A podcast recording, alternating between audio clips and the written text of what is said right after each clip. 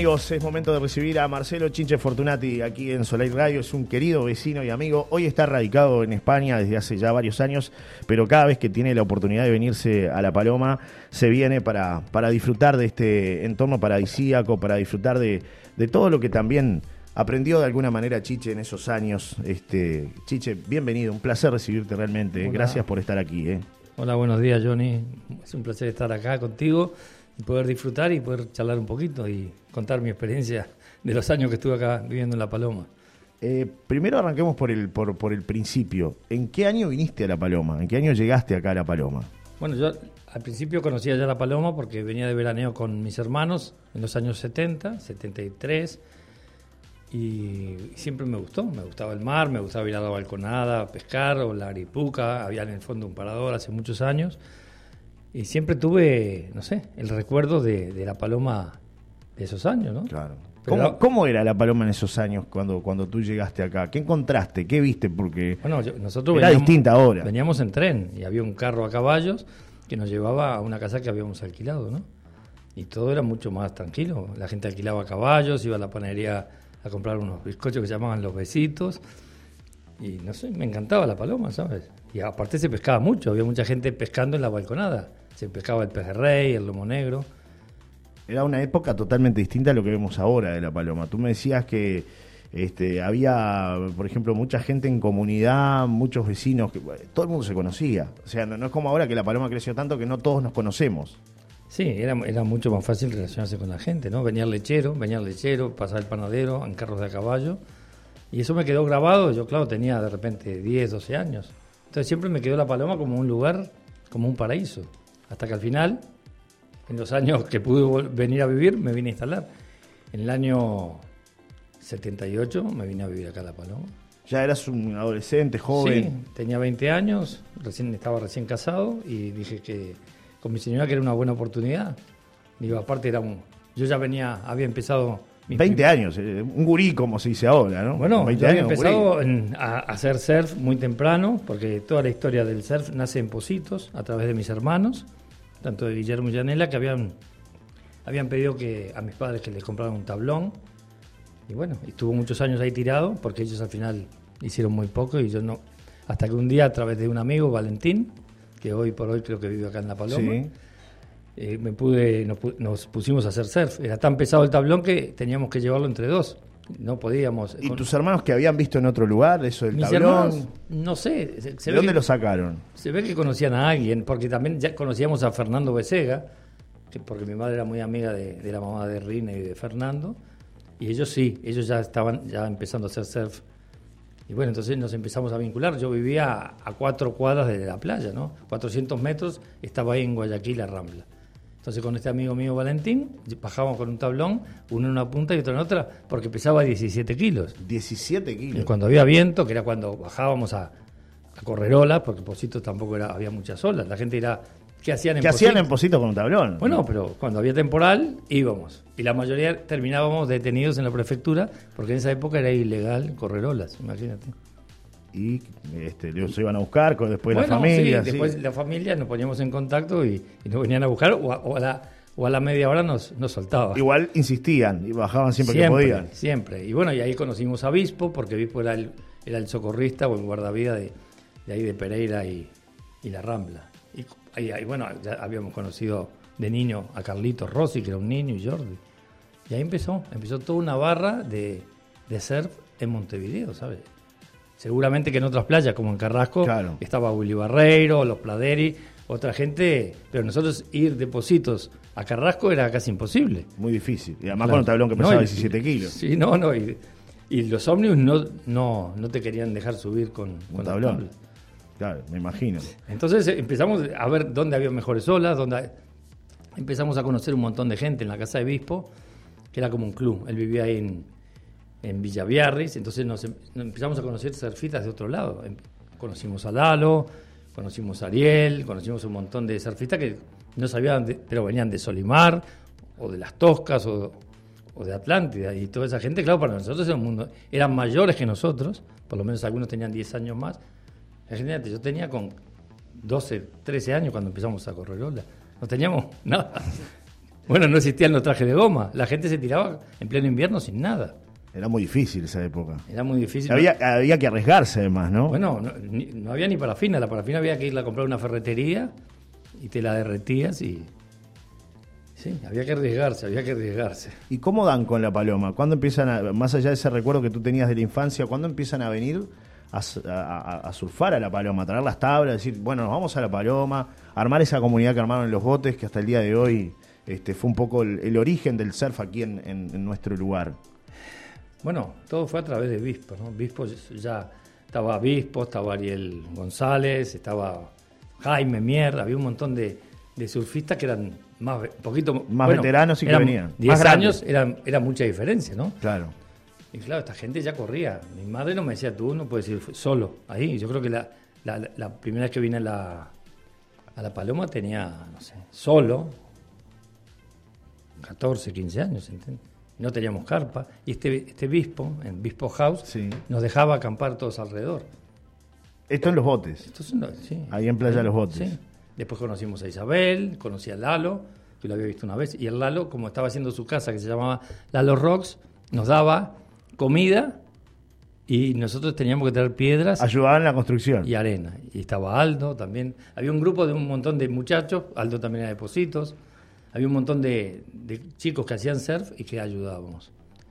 Y bueno, pero el- ¿Y había cómo- una cómo- mentalidad de, líder, ¿entendés? Había un líder Que era, que era obispo, digamos, Sí, y que era y obispo, toda la gente. eran que- gente más grande que te decían, no, pichón, esto no lo hagas, o ten cuidado, porque claro, había que meterse, era peligroso, no había leash como ahora, y las tablas eran, las perdías y tenía que seguir nadando, ¿no? Muchas veces te tenían que los propios surfistas rescatar. Era, no sé, si ahora el mar sigue siendo tan bravo. Nosotros nos metíamos en mares bastante complicados, ¿sabes? Claro, para tener 14, 15 y 6 años, digamos unos piojos, ¿entiendes? Claro, claro. Y era, era una época, este, pensemos en una paloma totalmente distinta, con muy poca infraestructura, eh, con tablas muy rudimentarias, inventos que hacían en esa época, gente que, por ejemplo, trataba de, de- de armar con botellas, me contaban por ahí alguna tabla de surf para, para tratar de, ¿no? Algún prototipo de tabla de surf, porque claro, no había recursos tampoco. no, no, no, Era no. Muy, muy caro comprarse una tabla de surf. Sí, la mayoría de las tablas de hab- había fábricas acá de tablas de ser, pero nosotros no teníamos, aparte, acceso, ¿no? Claro. ¿Y qué hacían? Porque llegaron a inventar esa famosa tabla de botellas. No sé, habían tablas huecas, había una fábrica que hacía unas tablas huecas con un tapón. Después estaban las de Azur, que eran también otras, otras tablas que habían acá. Pero no, yo, nosotros ya había poliuretano, lo que pasa es que el poliuretano decían que era amarillo y no era el blanco. Y se ve que el blanco era mucho más fuerte y había que traerlo. Y era difícil poder Era acceder difícil, a todo había eso. que importarlo. Y claro, nosotros no teníamos nada. Y igual empezamos con el skate. A esa misma época empezamos con el patinaje sobre patines de, con ruedas de metal. Claro. Vino de la mano, digamos, el surf con, Sí, con el skate. Éramos los mismos que en invierno nos tirábamos o ahí en la placita Gomensoro o en el velódromo. Claro, y el que tenía un, un- un patinete o un skate con ruedas de goma era un mago, Claro. porque claro, por eso ya no te, no te rebalabas. Claro, claro. Y, y acá en La Paloma se empezó a formar esa comunidad que fue creciendo, todos los veranos venían, se instalaban, este, conversaban, eh, ida y vuelta, me imagino, bueno, mucho aprendizaje por lo que contaba de los líderes, que eso, eso que hablaban de que ustedes eran los pichones porque eran los más chicos. Sí. Este, es decir, hubo todo un, un trabajo, si se quiere, una comunidad que fue expandiéndose cada vez más.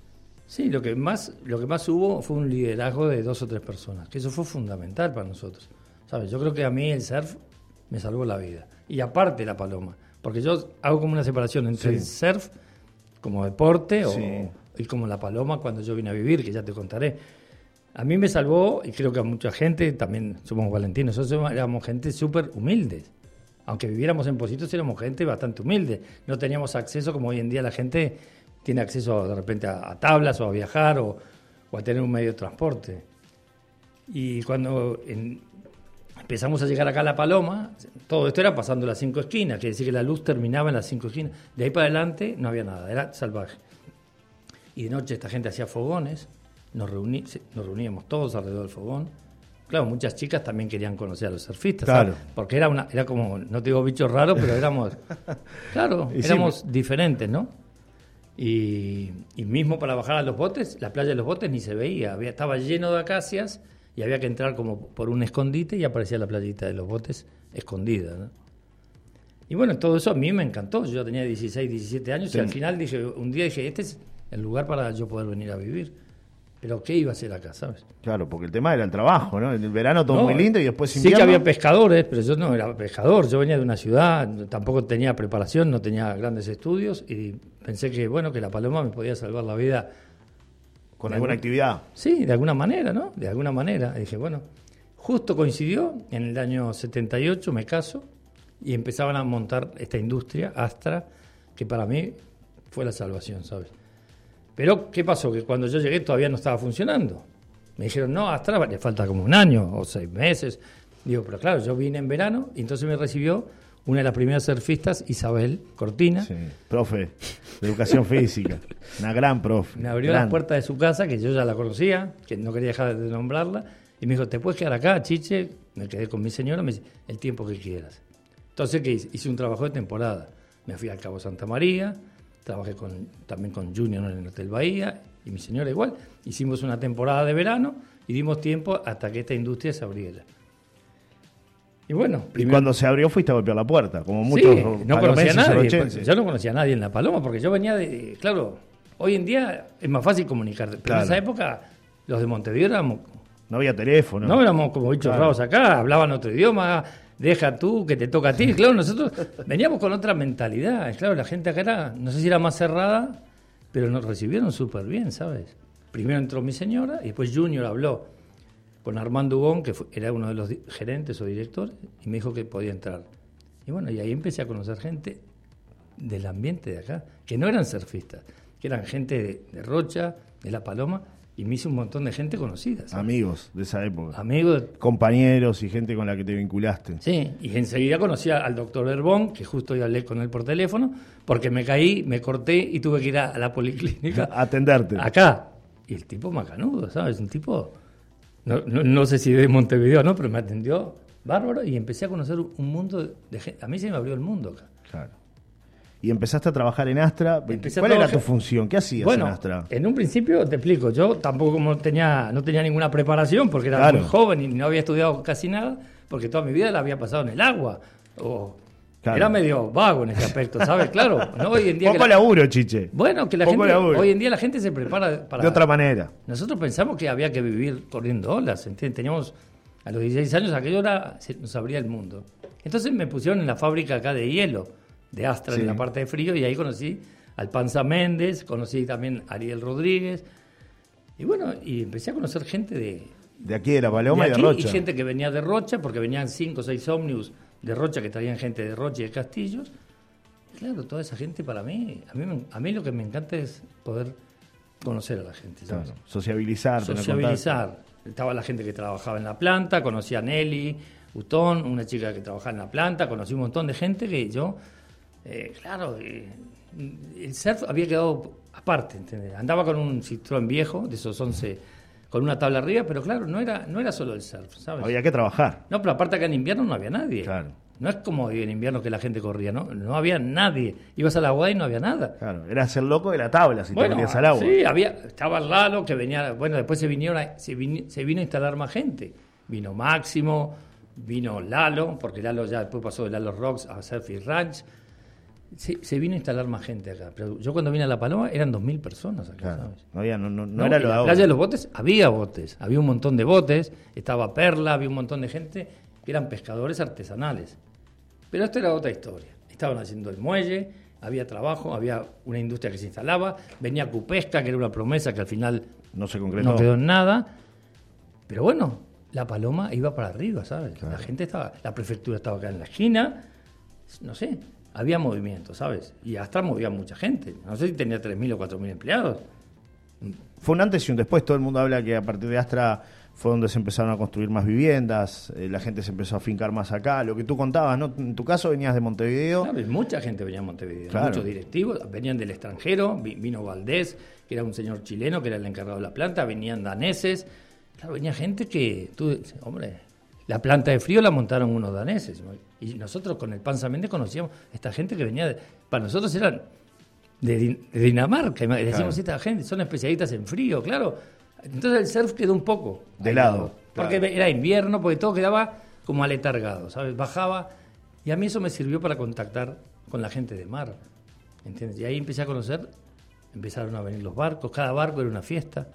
¿Quién lo traía? Lo traía Darío Páez, lo traía Alfredo Martínez, y todo, cada barco hasta hacía una fiesta en el Club Los Pinos, imagínate. Y venía toda la familia porque llegaba el barco de Dinamarca y venían los hombres de la mar a tierra. imagina- Y a mí se me ponía la piel de gallina. sí, claro. Se te pone la peladora, gallina. Es inevitable, ¿no? No, no, no emocionarse porque forma parte de, la, de, la, de, tu vida personal, pero de la vida de la paloma también. Porque eh, ahí mucha gente te dice, la paloma empezó a despegar porque eh, estaba Astra, porque era próspero, porque la gente ganaba su sueldo, podía comprarse su terrenito, empezar a edificar su casa. Hay un montón de gente que hoy vive en la paloma y que este, seguramente o son nietos, hijos de esas personas que por ahí pasaron, pasaron por Astra, Chiche, ¿no? A mí Astra me marcó, ¿sabes? Me marcó sinceramente, no quizá no todo el mundo pensará lo mismo. Yo no era que fuera un gran trabajador, era un obrero más, era un obrero más, pero claro, tenía la posibilidad de, de- de relacionarme con gente, ¿sabes? Claro. Después pasé de la planta de hielo al a gente a trabajar con mantenimiento. Bueno, conocí a Miguel Milán, a Sundner, imagínate, el primer ingeniero naval de la facultad que salió trabajó acá. Se vino exclusivamente directo, su primer trabajo fue Astra un genio, un, un tipo, un alemán, pero era uruguayo, ¿no? Entonces pasé a mantenimiento y empecé a conocer gente de mantenimiento. Y, te- y después, a través de Carlos Bogia, que era el jefe en esa época, me dio la oportunidad de poderme embarcar, porque claro, yo me empecé a construir una casita, Claro. la casita de los botes famosa, que vivió años Willy Barreiro y su familia. Pero no tenía dinero. Mis suegros me podían ayudar, pero tampoco me iban a dar todo, ¿entiendes? Entonces me dijo, bueno, yo, nosotros te ayudamos si tú trabajas. Claro, Bogia me dijo, mira, ¿puedes hacer algunas suplencias? Digo, sí. ¿Y a quién conocí? A los capitanes de estos barcos. ¿Me entiendes? ¿Entiendes? Armin González, Alfredo Martínez, que estaba en el Astra 5 y en el Astra 6, a Darío Páez. Pero yo salía como grumete. ¿entiendes? Yo tenía 18 años. Tú mira a un chiquilín ahora de 18 años saliendo gratis a, a embarcarse 5 o 6 días. Gratis, a la colecta. Y vamos a la colecta. Si te querían dar los marineros, te daban. Claro, Y así fue, que empecé a hacer mi casa. Hiciste escuela dentro de Astra. Hiciste- tú me decías que fue, fue un abanico ahí importante en tu vida para, bueno, ir adquiriendo dis- distintas, ¿no? Profesiones o trabajos. No es que me fuera a dedicar a nada, porque No, no, el tornero no. era tornero, el Claro. electricista era... Esta pero, gente... Pero de cada uno aprendías un poquito. Sí, y más que nada, sí, aprendí y me servía para mí ir creciendo como persona, ¿entiendes? Claro. Yo no iba a ser un tornero nunca, ni nunca iba a ser un electric- Siempre iba a ser un ayudante. Pero no pasaba nada, porque tampoco, tampoco me molestaba ser un ayudante, ¿entienden? Tampoco, Claro. Pero me servía para seguir manteniendo mi trabajo, poder hacer algunas changas de vez en cuando, salir embarcado y navegar, y poder hacer dinero, un, po- un poco de dinero para, para terminar la casita de los botes. Me dicen por acá, y mm, este, es importante esto que te estoy contando, mm, porque eh, son descendientes ¿no? de, de compañeros tuyos. Me dicen, hola, buenos días, gracias a Astra mi viejo pudo comprar su casa en esos años siendo jefe de sala de máquinas y muchos recuerdos en su memoria. Nos dice el hijo del Panza que está Mirá. escuchando. Uno de los hijos, ¿no? Que, que, que- que por eso decía, hay mucha gente que nos está escuchando. Bueno, de hecho yo, eh, mi abuela, mi madre trabajaron en la planta de Astra, mi padre trabajó en la planta de Astra, es decir, todo el mundo estuvo involucrado en esa época y todo el mundo hablaba de, de- yo no la viví, pero todo el mundo te cuenta lo próspera que era la paloma en ese momento, lo que se generaba con esos ómnibus, tú decías 3.000 personas, y realmente era así, era un movimiento Mirá, impresionante de gente. 24 horas los 365. Aunque después a los dos años paró y hizo un parón, pero imagínate todos los proveedores. Claro. Sí, sí, era Julio toda una cadena, Molina, ¿no? Yo a los Molina, a mí me lo conozco de toda la vida. Yo vivía casi, antes de hacer la casita de los botes, vivía enfrente al 2 de Julio. A Laura, a Julito, todo lo que movía alrededor. Trabajaba la gasolinera, trabajaba todo el mundo, los proveedores. Venían de todos lados. ¿Hasta qué año trabajaste ahí, Chiche? Yo tuve casi 10 años acá, ¿sabes? Hubo épocas que trabajaba, hubo épocas que no, pero yo instalado en La Paloma tuve 10 Casi 10 años. 10 años. Y después, bueno, porque mis hijos crecieron y tuvimos la oportunidad de, bueno, de ir a un colegio privado mis hijos y los mandamos ahí. Te fuiste a Montevideo otra vez. me fui a- Volviste a yo Montevideo. Me fui a Montevideo, ¿sabes? Y todo esto quedó como adormecido, ¿sabes? Claro. La Paloma durante años teníamos la casa, ve- veníamos de veraneo, pero no. Hasta que me fui a España, hasta que me fui a Barcelona, y después empecé en mi interior a ver qué, qué es lo que me. La Paloma. Claro. ¿Qué significaba la paloma en tu vida? Sí, ¿qué fue que verdaderamente me dejó esto? ¿Y esto te, me dejó? te marcó mucho. Esto, no, no, esto me cambió la vida del resto de mi vida. ¿entiendes? La paloma está dentro de mí, ¿entiendes? Entonces la gente cuando dice, no, vas a, no bajas a los botes o no vas a la... Es que no, no, no, no, ya, ya está, es otra cosa, ¿entiendes? Yo lo que vengo a buscar acá es, es, una cosa interior. Yo camino por el faro y me, me encanta vivir en el edificio del Timón, enfrente al faro, donde está el Hotel Perla sí. del Este. Conocí a los Ferrari, ah, para mí los Ferrari, una familia increíble, ¿entiendes? Increíble. Una cosa que no lo hubiera... Conocí al doctor cuando nació mi hijo Camilo en el 82, fuimos a verlo. A, y todo esto a mí me parecía un sueño, ¿sabes? Un sueño. Conocí la tuba, ¿entiendes? Si habrás bailado en la tuba, ¿Eh? ¿no? claro, o donde hoy está el Dorado, acá en la avenida, que era un supermercado, y antes había sido una boat, no sé, cosas... Recuerdo, será, será la vejez. será, y te, y te será fuiste, la nostalgia. Te fuiste a España y allá tu vida cambió por completo. Me decías que que bueno, este, no tenías una profesión, entonces tuviste que ir abriendo camino, sí, trabajando fue, en lo que te tocara. Sí, fue difícil, pero yo ya creo que, que ya con toda la experiencia de atrás, ¿sabes? Te abrió puertas. Yo creo que sí. Te abrió puertas. No, no, no porque fuera algo relacionado, sino porque yo ya había hecho como un aprendizaje acá. Ya podía hacer lo que quisiera, ¿entiendes? Claro. De, de trabajo. Tenías ¿no? una escuela. Tenía una muy buena escuela, ¿sabes? Y claro, cuando llegué a Barcelona, primero Fuimos a Tenerife, que me fui con un chico, Ariel González, que trabajaba conmigo también en Astra. Y después de Tenerife llegó mi hermana y de, ahí nos fuimos después todos a Barcelona. Y bueno, y trabajé al principio en una lavandería industrial, en un hotel. Y ahí fui, me fui haciendo camino. Después trabajé en una fábrica de montar ventanas de aluminio. Hasta que al final me jubilé. Y es un poco eso en la historia, ¿no? Y hoy la paloma te sigue cautivando. Me sigue cautivando porque ahora empiezo a, a ver, bueno, hay mucha gente que ya no está, ¿sabes? Como todo, ¿no? Hay mucha gente que ya se ha ido. Acá me dicen, Ana, por ejemplo, me dice, linda historia cuenta este señor. Mis papás también eran de esas 3.000 personas y también trabajó en Astra. El auge de la paloma. Cuidemos y valoremos, dice Ana, que nos deja su mensaje. Y después otro mensaje que llega, a veces de, de un amigo que, que está escuchando, que dice, Johnny, dígale al caballero que el dale tú que te toca a ti no es raro. Son palabras que aprende cualquier persona del mundo cuando aprende el idioma español. En realidad el castellano, ¿no? Eh, claro, tiene que ver con eso. Pero claro, para ustedes que venían de hablar del BO de Montevideo, no, no venir y, y escuchar el dale tú que te toca a ti. Claro, cuando yo Claro. llegué a trabajar acá, todos mis compañeros eran de Rocha, Claro, Rocha, claro, una Rocha profunda y yo venía de un Montevideo como te- se reían de mí. Donde se hablaba el castellano perfecto, el español perfecto. Claro, se reían, Claro. de, se reían de mí, ¿sabes? Me decían, no, pero tú eres un... no, Bueno, no sé cuál es la palabra que decían en esa época, pero imagínate, yo tenía que lidiar con el Panza Méndez. se ponía de jefe. Y no sé. y- Claro, era, era todo, ven- venir de, de- de otro lugar, eh, ¿no? Era distinto. Por acá me mandan otro mensaje, me dicen, buen día, cariños para todos. Astra le dio vida a todo el departamento de Rocha. Venían tres coches de castillos también, la gallinita de los huevos de oro, y no la supimos valorar. Yo trabajé en la fábrica, muchas gracias, dice Alejandra. Qué Hay bien. gente que también trabajó y que recuerdan lo que era ese momento de esplendor de, de la Paloma, porque además ahí empezaron también a crecer muchos comercios, tú decías, ¿no?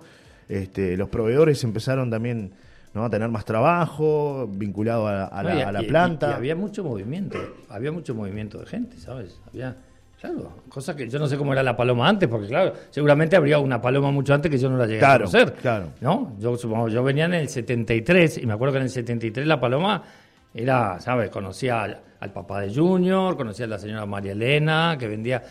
eh, bueno, ya existía Caravana, y a Rodríguez Tabeira, toda esa gente la conocí en el 73, pero claro, yo en el 73 era un niño casi. Claro, Me encantaba andar en bicicleta. ¿Entiendes? Me recorría toda la paloma, o lo, o lo que yo creía que era la paloma hasta ahí. Para mí no, no existía ni la Guada, ni, ni Costa Azul. Era una paloma muy reducida para un niño, ¿entiendes? Claro. Estaba el Parque Andresito, que justo ayer pasé caminando y estaba este, este señor escultor, Bentancur, que Cacho. estuve charlando con él. Y me dice, pero claro, si acá en la avenida hablamos de cuando se jugaba el voleibol, o cuando hacían las, los karts que andaban por la... Una paloma que ya no existe más. Por un- a ver, Fue cambiando, fue cambiando. porque todo va cambiando, es así, Cheche, ¿no? Sí. Igual que hace recuerdo latente. Acá, por ejemplo, me dicen, Johnny, tus entrevistas son fabulosas, pero hoy me toca de cerca estos agradables recuerdos. Gracias por evocar este lugar y sobre todo la época de crecimiento de la paloma y sobre todo recordar a Alfredo. Abrazos de Marcelo, que Mm. nos deja, deja su mensaje. Mirá. Sí, sí, a mí- para mí Alfredo fue una persona muy importante, ¿sabes? Lo conocí, era bastante un poco mayor que yo, pero era otro líder. Hablando de los líderes como fue, podría haber sido Lalo, Obispo, había dentro de esta industria o dentro de la parte de pesca artesanal, este era un patrón de pesca. ¿sabes? Era un patrón de pesca con bastante experiencia o con mucha experiencia. Y también estaba Darío, que era más jovencito. Me acuerdo que Darío, cuando estaban trayendo el barco, el barco de Dinamarca, creo que había nacido su hijo. Así que imagínate los años. Sí, son historias y, gente muy generosa además, ¿no? A mí me han dado muchas oportunidades, más que la industria en sí, la gente que estaba, ¿sabes? Claro. La parte humana. Sí, Carlos Bogia para mí se portó excelente, ¿sabes? Para mí Carlos Bogia fue un pilar, porque yo tenía bastantes problemas con con algunos directivos, porque mi señora era secretaria de gerente general, ¿sabes? Entonces había siempre un conflicto. Yo era más de izquierda y nosotros éramos de derecha. Entonces, no cuajaba. Me dice, pero si tu señora. Digo, bueno, cada. Mi señora es mi señora, yo soy yo. No, pero claro, los directivos, ¿entiendes? claro. Yo era como la parte obrera y la otra era la parte ejecutiva. Éramos un tande, hasta que nos complementamos bastante bien. Es Susana quien manda el mensaje. Susana, Susana Cabral que manda, manda, manda su mensaje. Me dice por acá otro, otro amigo, me dice, yo jugué el volei en la Solar y recuerdo los hermanos, eh, supongo que Corvo o Cobro, Cobro dice por acá, pero supongo que debe ser Corvo, Lalo, eh, claro, los hermanos Corvo, abrazo al entrevistado, Lalo dicen por acá. O sea, hay, hay muchos recuerdos de mucha gente que que vino en esa paloma, como tú decías, una paloma distinta, más chica, con, con, una comunidad este, donde todos se conocían, donde tú decías, salías a la calle y todo el mundo ¿no? te conocía. Ahora ha crecido la paloma, lo que hablamos, pero esa esencia sigue, sigue estando igual, ¿no? Yo creo que sigue estando, lo que pasa es que muchos de estos ya son los hijos o los nietos, estaban, estaban los ceguesa, estaban la carnicería, no, cosa que seguramente todo el mundo me dice, mira, te está contando lo que todos ya, ya sabemos. Pero no, pero hay mucha gente que no lo sabe. Yo no, seguramente que todos los que están acá saben dónde estaba la carnicería, dónde estaba el supermercado de los ceguesa. Bueno, a mí los ceguesa, uno trabajaba en Astra, ¿sabes? Y no sé. O, o los Dominici, gente que yo no conocía. Digo, y la conociste ahí. Y, me, han, ayudado, ¿sabes? Me han ayudado a formarme. Entonces, cuando tú llegas con una formación así a otro país, es todo más fácil. Es verdad. Sí que te puede ir mal. Claro, nadie está diciendo que en España... Te vaya perfecto. No, no, porque todo tiene sus cosas buenas. pero a mí, todo esto... Y después, que más o menos ya ahora estoy jubilado, empecé a rescatar cosas de la paloma que digo, pero claro, no son los botes, no es el surf. Es el alma, es el alma de la gente que hay acá. ¿Sabes? Y vuelves, chiches. Siempre. Trato de volver cada dos años, trato de volver cada dos años. Eh, cada vez me cuesta más volver. No tanto por la parte económica. Tengo a mis hijos acá, tengo nietos acá en Uruguay. Hay motivos. Sí, antes estaban mis padres vivos, era más fácil, ¿sabes? Gracias a Dios hoy me recibe mi hermana y mi hermano en su casa y también tengo a Valentín que me recibe en La Paloma, pero me cuesta porque, ¿sabes? Me mueve, me, mueve mucho el piso. muchas emociones juntas. Sí, y mucha gente que ya no está. Cada viaje hay alguien que se ha ido, ¿entiendes? es verdad. Y ahora tenemos la suerte que vino Carlos Pardeiro, que es uno de los primeros surfistas de Hawái. Sí. ayer tuve la oportunidad de estar con él, con Valentín. Todavía no pude ver a Jaime. A Isabel la vi dos minutos. Pero te quiero decir, cada vez que vengo acá es como una sacudida. ¿sabes? Sí, sí. Es buena. Claro. Cuando me subo al avión y, veo ya eh, que el avión está correteando, digo, bueno, ya está. Ya está. Y sin contar, por supuesto, a mis hijos, ¿no? Y a mis nietos, digo, pero bueno, ya está, cumplí. Como dice el himno, sabremos cumplir. Y vengo, y vengo porque a mí me, llena el alma, ¿sabes? Te atrapa la paloma. No, me encanta, me encanta. Tú me decías que llevas una semilla de la paloma, ¿no? Sí, yo creo que sí. Internamente. Yo creo que sí, no. La paloma está dentro de mí y yo estoy dentro de la paloma, ¿sabes? Acá me dice Beatriz, Beatriz Waller me dice, buen día Johnny, te felicito con este lindo invitado y la historia que cuenta muy bonita. Así que mucha suerte para Marcelo arriba y mucha suerte, cariño, dice Beatriz, que siempre está. Cosa de Delgado. Delgado. es que claro, trabajaba en la caldera al lado mío. Los mates que tomamos con esta gente, imagínate. Que gente que yo ni conocía. Me decía, ¿quieres un mate o quieres una torta frita? Muy generosa. Sí, escafo, imagínate. Pablo Escafo. Oh.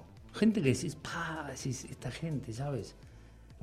Sí, sí, es Pero muy emocionante. A mí. Es la vida. A, mí me marcó, ¿sabes? Y me marcó para el resto de mi vida. De repente hay gente que dice que la paloma. No, es que no es el surf. El surf es una parte, está perfecto, es, un, deporte. claro. Y mejor hacer surf que no estar de repente. En otras cosas. Sí. Claro. ¿Entiendes? Por supuesto. A mí me salvó la vida. Muchas veces estuve a punto de ahogarme en, en Zanja Honda, porque se me rompió el leash, porque tuve que seguir nadando, porque había trabajado de noche, porque se me acalambraban las piernas. Pero al final me salvó la vida, ¿sabes? ¿En qué sentido? En que me dio muchísimo. Y hoy se lo puedo transmitir a mis hijos y a mis nietos. Chiche, gracias de verdad por estar con nosotros